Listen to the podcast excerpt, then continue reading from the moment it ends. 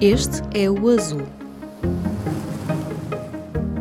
Olá, o meu nome é Daniel Dias, sou jornalista do Público. Este é mais um episódio do podcast do Azul, um novo projeto do Público dedicado às questões do ambiente, crise climática. Hoje o nosso convidado é Tiago Pita e Cunha. Foi conselheiro de Aníbal Cavaco Silva para os assuntos do mar, quando Cavaco era Presidente da República. Também já passou por Bruxelas, onde ajudou a definir a política marítima integrada da União Europeia Atualmente é presidente da Fundação Oceano Azul, que visa promover a conservação dos oceanos. E é justamente de oceanos que vamos falar, afinal de contas, aproxima-se a passos largos a Conferência dos Oceanos das Nações Unidas, que decorre em Lisboa entre os dias 27 de junho e 1 de julho. A minha primeira pergunta, Tiago Piticunha, é muito simples. No fundo, quero saber o que é que espera desta conferência, que temas espera que venham a ser discutidos.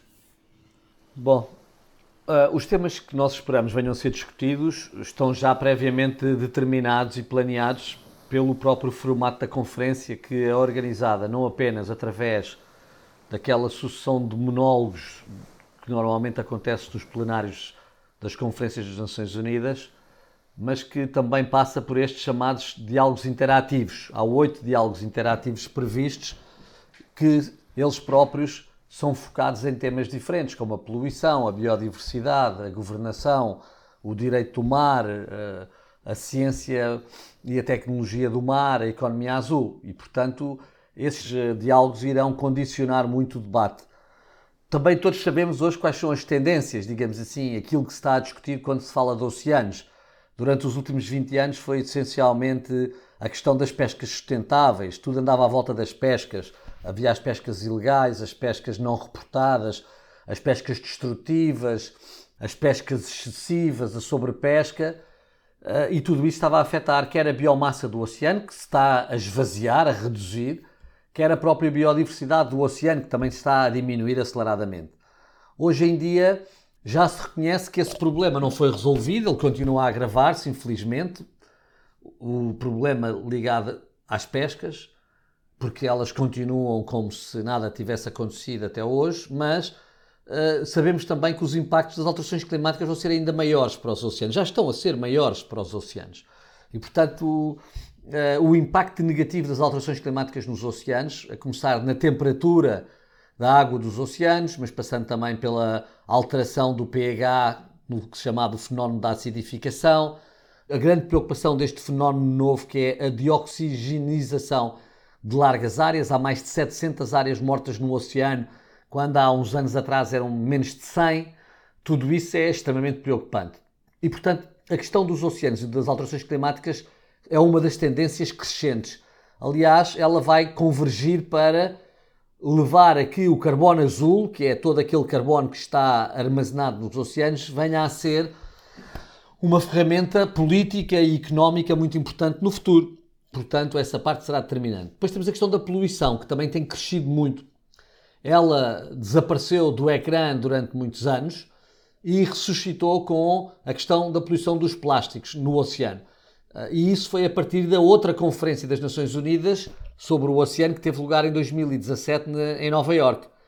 Essa campanha dos plásticos foi muito bem conduzida pelos mídias internacionais e pelos mídias dos países e levou a que agora em Nairobi, capital do Quênia, no mês de abril, a Agência das Nações Unidas para o Ambiente e o Programa das Nações Unidas do Ambiente tivesse acordado com todos os Estados partes dessa agência, que em grande parte são os Estados das Nações Unidas, criar uma, um instrumento jurídico internacional para regular a poluição de plástico. Isso é positivo, mas a maior ameaça em termos de poluição não vem dos plásticos, vem dos nutrientes e vem dos químicos. E essas fontes de poluição necessitam de ser eh, confrontadas e nada está a ser feito ainda para isso. E portanto eu julgo que em torno da poluição possa haver debates muito interessantes e que em Lisboa se levanta a tampa vá desta panela da poluição que tem estado uh, sob pressão, fechada sob pressão. Diz que nada está a ser feito neste campo de mitigar esta questão que tem a ver com os químicos e na sua ótica, o que é que pode ser feito para de facto esse problema ser combatido? Não, houve coisas que foram feitas, mas que não tiveram ainda as soluções ideais. É claro que, por exemplo, na União Europeia há regulamentos muito uh, fortes relativamente aos químicos que poderemos utilizar e que, por exemplo, por exemplo, aos eh, pesticidas e fertilizantes que podemos utilizar na agricultura. Acontece que uh, não é possível ainda, aparentemente por razões de mercado e, de, e por razões de disponibilidade da tecnologia, recorrer a fertilizantes e pesticidas de origem totalmente biológica e, portanto, continua a haver, por um lado, muito incumprimento das regras europeias mesmo em Portugal, nós sabemos, existe muito, existe muito incumprimento porque uh, os agricultores, as empresas agrícolas, acabam por recorrer a pesticidas e a fertilizantes que não são legais. Por outro lado, mesmo entre aqueles que são legais, há muitos que continuam a poluir o oceano e, portanto, esse problema continua em aberto. Hoje em dia, até uma das grandes preocupações é a poluição farmacêutica, porque recentemente, ainda ontem soube através da professora Maria João Bebiano, que é uma professora da Universidade do Algarve, muito reconhecida, que uh, uh, um estudo feito em Portimão com a Universidade de Bordeaux, de França, referiu que há uma grande diferença, por exemplo, entre a poluição farmacêutica de uma cidade como Portimão com outras zonas do Algarve e que se consegue até identificar a idade média da população dessas cidades em função dos medicamentos que estão na água veja bem o que é que estamos a falar. O Tiago fazia referência ao fenómeno da desoxigenação dos oceanos. Em que é que consiste este fenómeno e como é que se tem tornado mais preocupante ao longo dos últimos anos? Bom, há muitas pessoas que não sabem, mas o, oxigênio, o, o oceano gera muito oxigênio através de algas e de organismos que produzem oxigênio. Aliás, a vida na Terra começou através de seres unicelulares, que eram as famosas algas azuis, há 4 mil milhões de anos no oceano. Uh, e o que está a acontecer é que, por causa dessa poluição dos nutrientes, a poluição orgânica, que vem principalmente dos sistemas sanitários das nossas cidades, mas também vem dos rios através da agricultura, uh, esses produtos, essa poluição das nossas costas de produtos de matéria orgânica, leva a, a, digamos assim, de alguma forma a asfixiar as zonas costeiras do oceano. Elas, essa, elas, os nutrientes constituem, como é que é de explicar? Muitas vezes eles constituem um, uma matéria orgânica muito importante para o desenvolvimento das algas. Então as algas desenvolvem-se em excesso, ou desenvolverem-se em excesso, acabam por tirar todo o oxigênio da água que elas necessitam para se reproduzir e essa, essa zona da água, do mar, fica morta. Ela não só não gera oxigênio, como não mantém o oxigênio que é necessário para as espécies. O que acontece nessas zonas é que tudo morre, não há nem outras espécies de, digamos, flora marinha, nem de fauna marinha. Uh, e isso leva, por exemplo, a uma coisa extraordinária, a que espécies como o espadarte, que uh, atinge grandes profundidades, que hoje em dia já não se possa mover em algumas áreas do globo. O espadarte já não pode, por exemplo, caçar em determinadas áreas porque ele não encontra oxigênio para respirar nessas áreas. E isso é, é extremamente preocupante. Uhum. Esta conferência, ela vai servir para quê? Vai servir para apenas, entre aspas, diagnosticar problemas? Vai servir para traçar metas mais concretas? Bom, eu, eu ouço muitos decisores a dizer que já acabou o tempo de continuarmos a falar dos oceanos e que temos de passar para a ação. Infelizmente, estas conferências das Nações Unidas não são exatamente, digamos assim, os eventos com os formatos ideais para passar à ação, pela experiência que eu tenho. Eu trabalhei nas Nações Unidas sete anos, uh, no princípio, na viragem do século, no fim da década de 90 até 2002. Uh, ah, e, por exemplo, para vos dar uma ideia, a lentidão da ação das Nações Unidas é muito grande. Por exemplo, quando eu saí das Nações Unidas em 2002, já a União Europeia pedia que fosse negociado um tratado para conservação e proteção do alto mar, o famoso BBNJ ou BBNJ, que ainda hoje está por fechar em termos de negociação. Passados 20 anos. Isso diz muito que os tempos das Nações Unidas e da comunidade internacional, que são no fundo os Estados-membros das Nações Unidas, não estão a ser em nada consentâneos com a urgência dos grandes desafios planetários do nosso continente, do nosso planeta. Sejam eles os desafios climáticos ou os desafios dos oceanos, que, aliás, são os mesmos e que estão absolutamente, intimamente interrelacionados. Por isso, obviamente que quando a Conferência das Nações Unidas de 2017 aconteceu, falou-se muito nos plásticos, falou-se muito na morte dos corais, foi positivo. Eu acho que estas conferências trazem os temas para cima, aumentam, se calhar, a importância dos oceanos no grau, das, digamos assim, da hierarquia, da, da importância dos temas da agenda eh, internacional, mas não é aqui, se calhar, que conseguimos ter grandes, grandes decisões determinantes. Para isso é necessário trabalharmos de propósito, julgo eu, e com essa convicção, nos próximos anos, para uma espécie de um pacto político global para os oceanos. Um chamado eh, Ocean Deal, um, um pacto eh, dos oceanos a nível mundial que elenque as prioridades em que se devem focar, estas prioridades, como eu referi, ligadas à poluição e ligadas ao combate ao clima, mas que não se fique por elencar as, eh, digamos assim, prioridades. É necessário reforçar a governação dos oceanos, porque os oceanos não têm uma. têm a Conferência das Nações Unidas para os Oceanos, para o Direito do Mar, eh, não é a Conferência, perdão, a Convenção de Direito do Mar das Nações Unidas. Ela é muito importante, mas ela não regula a necessidade de ação dos Estados-membros em conjunto, como o Acordo de Paris faz relativamente ao clima. Por exemplo, não existem eh, os NDCs que existem no Acordo de Paris, os chamados National Determined Contributions, ou as contribuições nacionais determinadas, vá, aquelas contribuições voluntárias que constituem o segredo do sucesso do Acordo de Paris, elas não existem para os oceanos. Por exemplo, Uh, toda a gente hoje em dia, ou toda a gente não, mas mais de 100 países falam na ideia de que é necessário chegar a 2030 com 30% de áreas marinhas protegidas. Bom, se calhar era importantíssimo haver um pacto que definisse quais, quais eram os NDCs de cada país nessa agenda. Uh, em que anos? Uh, até 2025, vamos, Portugal vai construir quanto? Portugal está neste momento nos 7% da área, da área marinha protegida sendo que grande parte desses 7% não são sequer regulamentados, não há planos de gestão, não há monitorização dos planos de gestão. E por isso a pergunta é: bom, como é que nós vamos chegar de onde estamos a 30% daqui a 7 anos? 2030 é daqui a 7 anos. Para isso era necessário ter um plano de ação, ter uma governação. Se calhar era necessário que houvesse tais compromissos nacionais determinados para podermos posicionar todos os países nesses compromissos. E quem refere os 30% de áreas marinhas protegidas pode referir também parâmetros para a poluição, compromissos para uh, combater a perda de biodiversidade e outros compromissos desse tipo.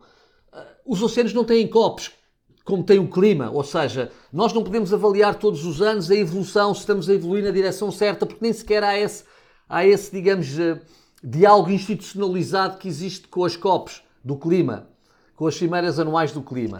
E sente que isso é preciso? Eu sinto, eu sinto, eu sinto que é preciso reforçar uh, a governação dos oceanos a nível internacional. Portanto, eu sinto a necessidade de haver esse pacto, que é no fundo uma espécie de um acordo de Paris para os oceanos, que estabeleça uma regulação mais forte e que essa regulação obrigue os Estados a assumirem compromissos uh, nacionais. E acha que esse acordo de Paris para os oceanos pode, em parte, começar a nascer a partir da Conferência dos Oceanos, a partir daquilo que na conferência foi discutido? Não tenho a certeza, não acho, não acho que não está na agenda. Acho que isto, como eu disse, comecei por dizer que a Fundação Oceano Azul tem de facto algumas posições vanguardistas em alguns temas.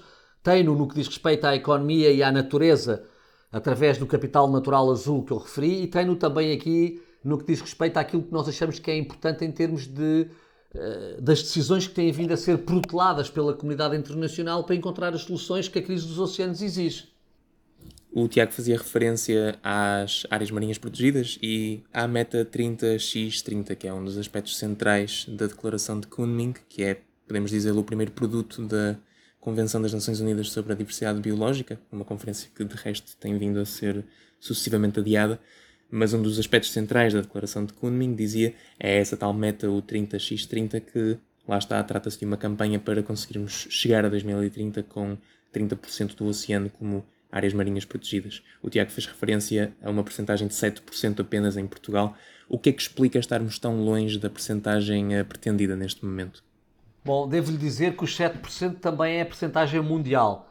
Neste momento, o mundo está também tem cerca de 7% de áreas marinhas protegidas e, portanto, nós estamos na média do mundo. Agora, a média do mundo não é suficiente para um país que quer ser líder das questões dos oceanos nas discussões internacionais sobre os oceanos. Nós aí temos de dar o exemplo e temos de fazer o trabalho de casa, temos de liderar pelo exemplo. E é nesse sentido que a Fundação Oceano Azul está, obviamente, a trabalhar quer com o governo português, quer com o governo da Madeira, quer com o governo dos Açores, quer até com várias câmaras municipais em várias áreas das, da zona costeira portuguesa para uh, levar para a frente uh, a construção de áreas marinhas, parques marinhos naturais concretos que possam ajudar Portugal a proteger a sua biodiversidade, o seu capital natural e dessa maneira também a dar um exemplo internacional.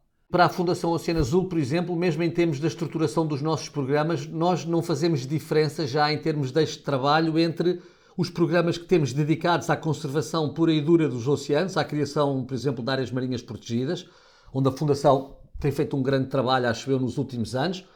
Uh, não havia uma área marinha protegida feita em Portugal nos últimos 30 anos e o trabalho da Fundação tem procurado levar o governo português e e outras entidades, o Governo Regional dos Açores, o Governo Regional da Madeira, a irem para a frente com áreas marinhas protegidas muito significativas. Ora, para nós elas fazem parte de, do mesmo lado da moeda que a economia azul e por isso nós na Fundação também temos programas para desenvolver a biotecnologia azul, a bioeconomia azul, mas as duas realidades para nós são a mesma, porque nós hoje em dia vemos o oceano em termos de capital natural. Ou seja, o que nós vemos é que a, a economia hoje em dia tem como sua parte integrante também os próprios eh, eh, serviços da natureza e esses serviços da natureza serão cada vez mais monetizados e terão cada vez mais um valor económico.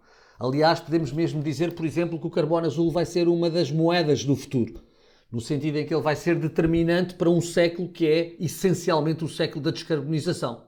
De resto, a zona económica exclusiva de Portugal é uma das maiores do mundo, pelo que pode ser dito que temos um papel especialmente relevante na proteção dos ecossistemas marinhos. Eu queria perguntar-lhe, nas nossas águas, quais é que são os maiores problemas e os maiores desafios que enfrentamos neste momento, na nossa realidade nacional? Bom, eu acho que o principal desafio neste momento, como eu digo, é salvar o que resta. É preciso compreender, obviamente, Portugal não tem a riqueza biológica que tem um país tropical.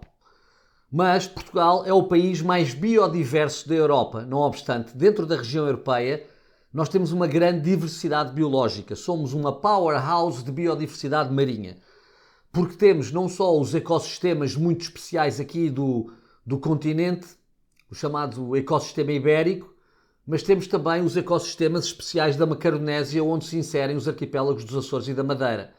E, portanto, entre montes submarinos, canhões submarinos, uh, sub, uh, planícies abissais submarinas, uh, plataforma continental, uh, estuários dos rios, uh, como o Tejo e o Sado, zonas costeiras, nós temos uma diversidade que é extraordinária. E essa diversidade vai ser para Portugal uma riqueza para o futuro.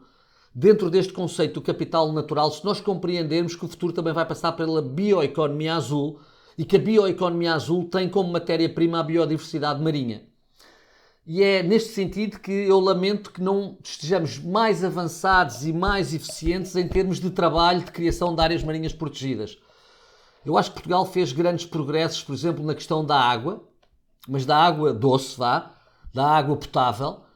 Nos últimos 20 anos continuamos a melhorar muitíssimo nessa área, mas no que diz respeito à questão da das zonas marinhas protegidas há muito trabalho ainda por fazer e há muitos recursos para mobilizar a nível do aparelho uh, central do Estado, mas também dos governos regionais e de todos os outros parceiros, inclusivamente das universidades portuguesas que deveriam, se calhar, uh, nas todas aquelas que dizem respeito às ciências do mar, preocupar-se mais com este tema. E na sua ótica, na ótica da, da Fundação Oceano Azul, o que é que pode ser feito em termos práticos, em termos legislativos? O que é que pode ser feito para nos aproximarmos daquela meta que, para já, parece utópica? Bom, de alguma maneira, claro, agora estou a falar aqui também pelo ponto de vista da Fundação Oceano Azul. Nós entendemos que se aquelas ações a que a Fundação está envolvida vierem a, a ser concluídas e a ser adotadas em legislação e, como tal, a ter um impacto depois no terreno, neste caso no mar, no reforço da biodiversidade, ajudando a salvar o que resta, Portugal vai sair da cauda da Europa Ocidental em áreas marinhas protegidas para se tornar um dos principais países em áreas marinhas protegidas, porque estamos a falar de termos conseguido com o Governo Regional da Madeira já o alargamento da área marinha protegida das selvagens para cerca de 2,7 mil km quadrados, a qual já é neste momento a maior área marinha protegida, totalmente protegida, uma vez que não existe extração nessa área. Como sabe, as áreas marinhas protegidas podem ter graus de, de proteção diferentes. Podem, por exemplo, apenas proibir determinadas artes de pesca, podem criar certas regras de defeso, de proteção, ou podem simplesmente proibir a pesca e toda a extração. A pesca, seja comercial, seja a pesca desportiva, a caça submarina, e nas selvagens tudo foi proibido, e nesse sentido ela é a maior área marinha protegida, totalmente protegida do Atlântico Norte. Isso já é um grande motivo de orgulho, principalmente para a região autónoma da Madeira. Mas o que é que levou à proibição de todas as atividades? A situação exigiu? O equilíbrio entre a necessidade de exploração económica dessa zona e a riqueza dos ecossistemas, dos habitats e das espécies dessa zona. Hoje em dia, através da tecnologia, nomeadamente da monitorização por satélite, nós conseguimos saber quem pesca aonde. E percebeu-se que a pesca que existe no arquipélago das Selvagens é uma pesca muito residual, mesmo para a frota do arquipélago da Madeira. Se calhar essa pesca até poderia ser mais intensa através de barcos vindos do arquipélago das Canárias. Ora, é de todo o interesse que pelo menos a zona de mar territorial em torno das duas selvagens, da selvagem grande e da selvagem pequena, que são as principais ilhas do arquipélago das selvagens, que essas zonas sejam protegidas totalmente, porque elas são consideradas pela National Geographic um dos cerca de 20 hotspots pristinos dos oceanos do mundo. Ora, para elas poderem ascender a esse estatuto, elas tinham de ser totalmente protegidas, pelo que a medida faz todo o sentido. Fale sobre mais ações que estejam a ser desenvolvidas pela Fundação Oceano Azul no âmbito da, da proteção dos ecossistemas marinhos. Que mais é que a Fundação está a fazer para tentar uh, ajudar Portugal a se colocar enquanto um país de vanguarda? Bom, muito brevemente, estamos a trabalhar com o Governo Regional dos Açores, já estávamos a trabalhar com o Governo Regional anterior e estamos a trabalhar com o atual, para criar uma área de uma escala imensa, que vai ser importante não para Portugal, mas para a Europa ou mesmo para todo o Nordeste Atlântico. Estamos a falar cerca de 300 mil km quadrados, o que é bastante mais do que três vezes o território emerso de Portugal. Estamos a falar de conseguir que 30% da zona económica exclusiva que é definida em torno do arquipélago dos Açores, que é de longe a maior zona económica exclusiva da União Europeia, seja uh, preservada em, áreas marinhas protegidas. E que metade dessa área, portanto metade, 30%, 15%, seja como nas selvagens no-take zone, seja totalmente protegida. Isso irá tornar a região autónoma dos Açores como um dos símbolos da sustentabilidade de, na Europa. Mas o que é que tem de acontecer em termos de adaptação para hum, essa transição acontecer? Não tem de acontecer nada em termos de adaptação. O que tem de acontecer é. Uh, há, um, há um processo que está em curso desde 2019 que começou por levantamentos de estudos científicos Há um comitê científico especial que acompanha o desenvolvimento deste processo. Há também as reuniões dos stakeholders, dos chamados agentes das, eh, que estão envolvidos, as organizações de pescadores, bem entendido, mas também as ONGs, as universidades. Uh, e uh, nos Açores uh, o processo subdividiu-se entre as áreas offshore e as áreas costeiras. E o processo offshore é o processo que está mais avançado. Uh, quando este processo terminar, o Governo Regional dos Açores pode então decidir adotar a legislação necessária a, a, tornar lei essas áreas marinhas protegidas. Depois, obviamente, que é muito importante prosseguirmos com uh, os planos de gestão dessas áreas, uh, a monitorização dos planos de gestão e, obviamente, a vigilância, a fiscalização das regras dos planos de gestão. E tudo isso esperemos venha a acontecer também com um grande apoio da Polícia Marítima e, enfim, das autoridades marítimas nacionais. E o que é que está a ser feito no que diz respeito às águas que abrangem regiões de Portugal continental? Falava aqui dos Açores e em relação a Portugal continental. Aí acho que é um caso muito interessante. A Fundação, em conjunto com outros parceiros, criou um modelo de desenvolvimento de áreas marinhas protegidas nas zonas costeiras do continente que não tem precedentes na Europa nem no mundo. E que é um modelo completamente chamado bottom-up, ou seja, de baixo para cima. Porque a Fundação Oceano Azul, alertada por parceiros da região do Algarve, incluindo associações de pescadores da pequena pesca local, com embarcações até 7 metros, mas também da própria Universidade do Algarve, compreendeu que, uh, sem 99% dos portugueses saberem, o maior recife natural costeiro de Portugal se enquadra na região central algarvia, ali entre, sensivelmente, entre a Albufeira e o farol de Alfazina, no Carvoeiro.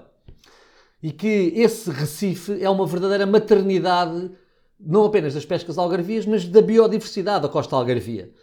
E que ele estava a ser dilapidado a uma velocidade muito rápida. O Algarve perdeu, de acordo com um estudo que a Fundação encomendou à Universidade do Algarve, que é datado de 2020, julgo eu, nós soubemos que, eh, que o Algarve perdeu nos últimos entre 30 a 20 anos, perdeu uh, 70% dos seus recursos piscícolas. E isto é extremamente sério perder 70% dos recursos piscícolas é um país que está à beira do precipício, a caminho do precipício, no que diz respeito ao seu capital natural, que é fundamental depois para todo o funcionamento da nossa economia.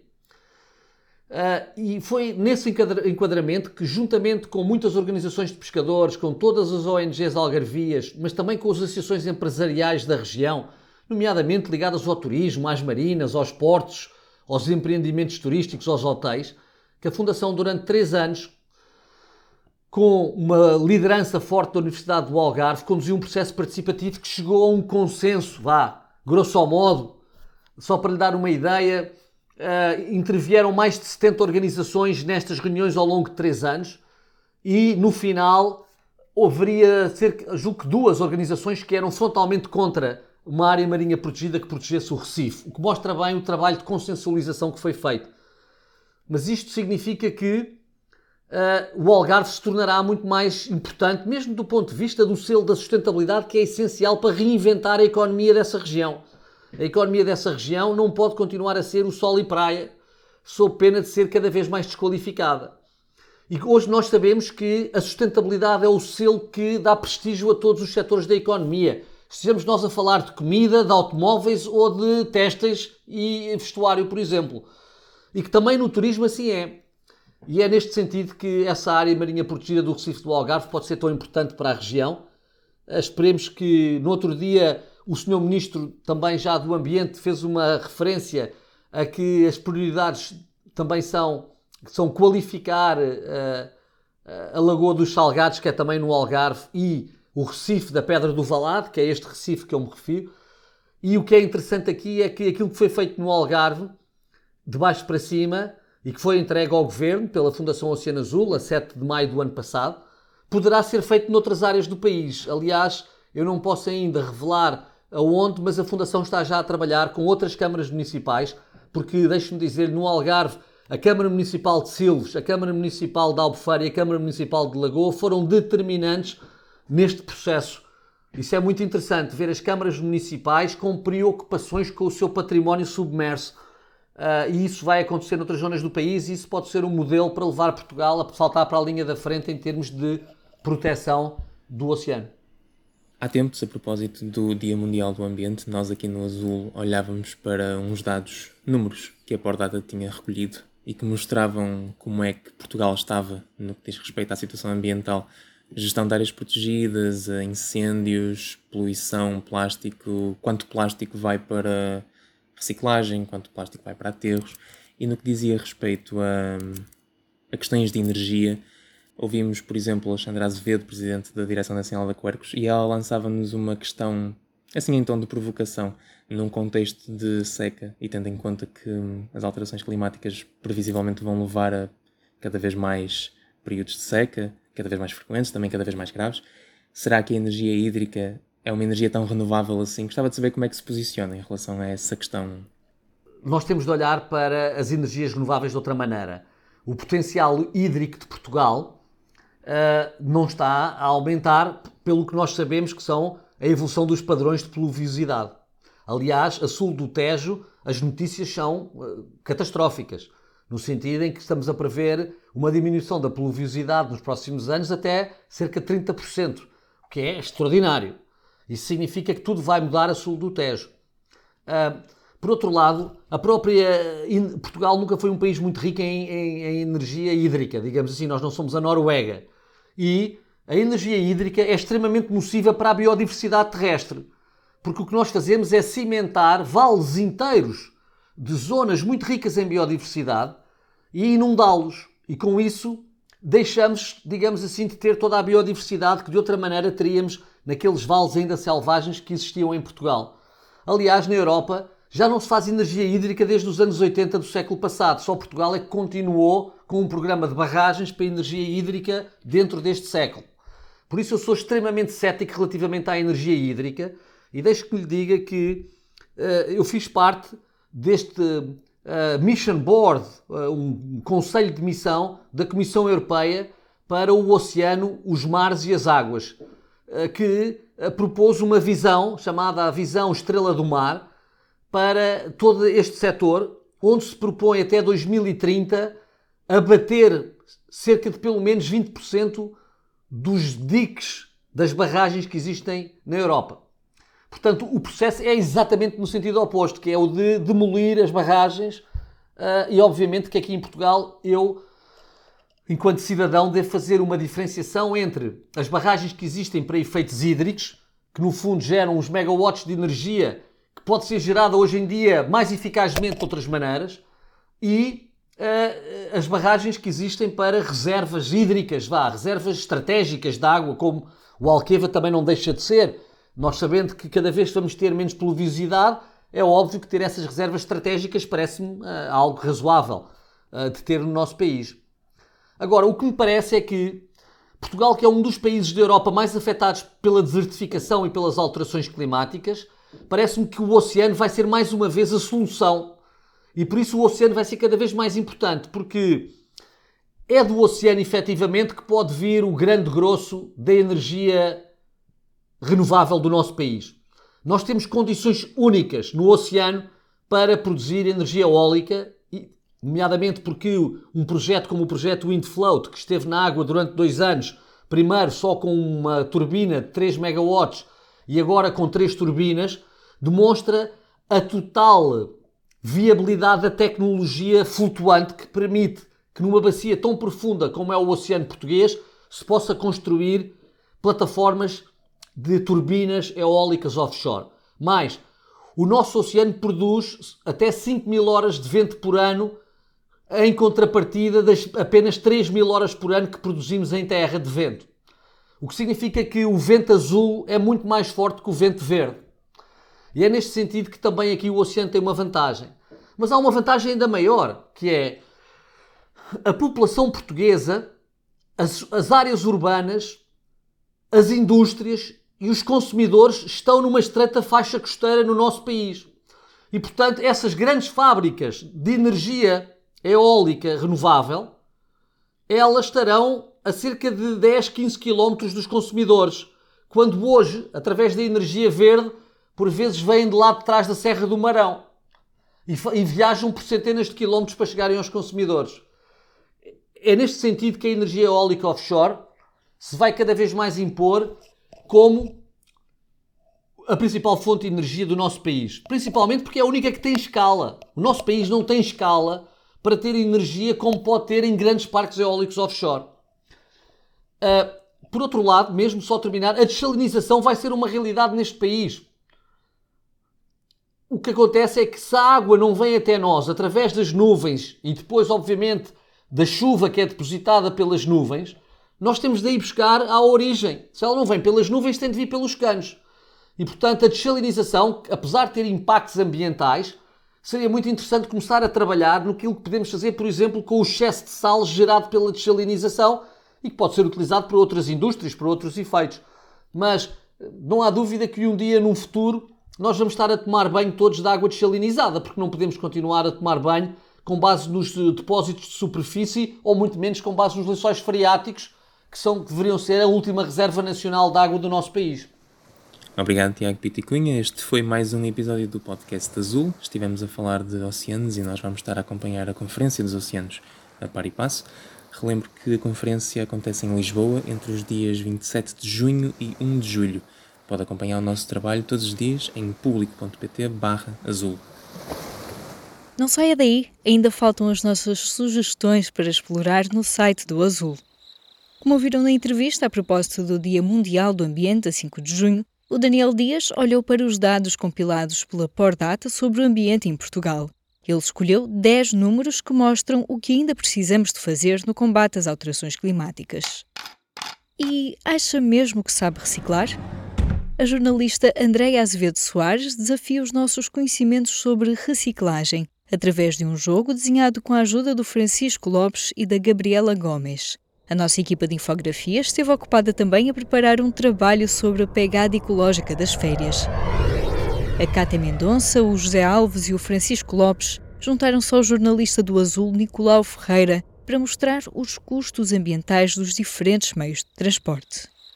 O Nicolau também assina uma entrevista muito interessante ao líder indígena Adriano Caripuna, que esteve em Portugal a falar sobre a luta dos povos indígenas contra a destruição da floresta amazónica. E para fechar as nossas sugestões, uma reportagem da Clara Barata, que fez uma viagem ao sul de França para visitar a construção do ITER, que será o maior reator de fusão nuclear do mundo. É uma máquina que quer provar que a fusão nuclear é viável para produzir eletricidade sem emissões de CO2. Tudo isto para ler e explorar em público.pt azul. Se gostou de ouvir este episódio, siga o podcast na sua aplicação preferida para não perder o próximo. Se tiver sugestões para nos fazer, envie para o e-mail aline.flor.público.pt. O podcast do Azul é editado por mim, Aline Flor, e volta daqui a duas semanas. Até lá!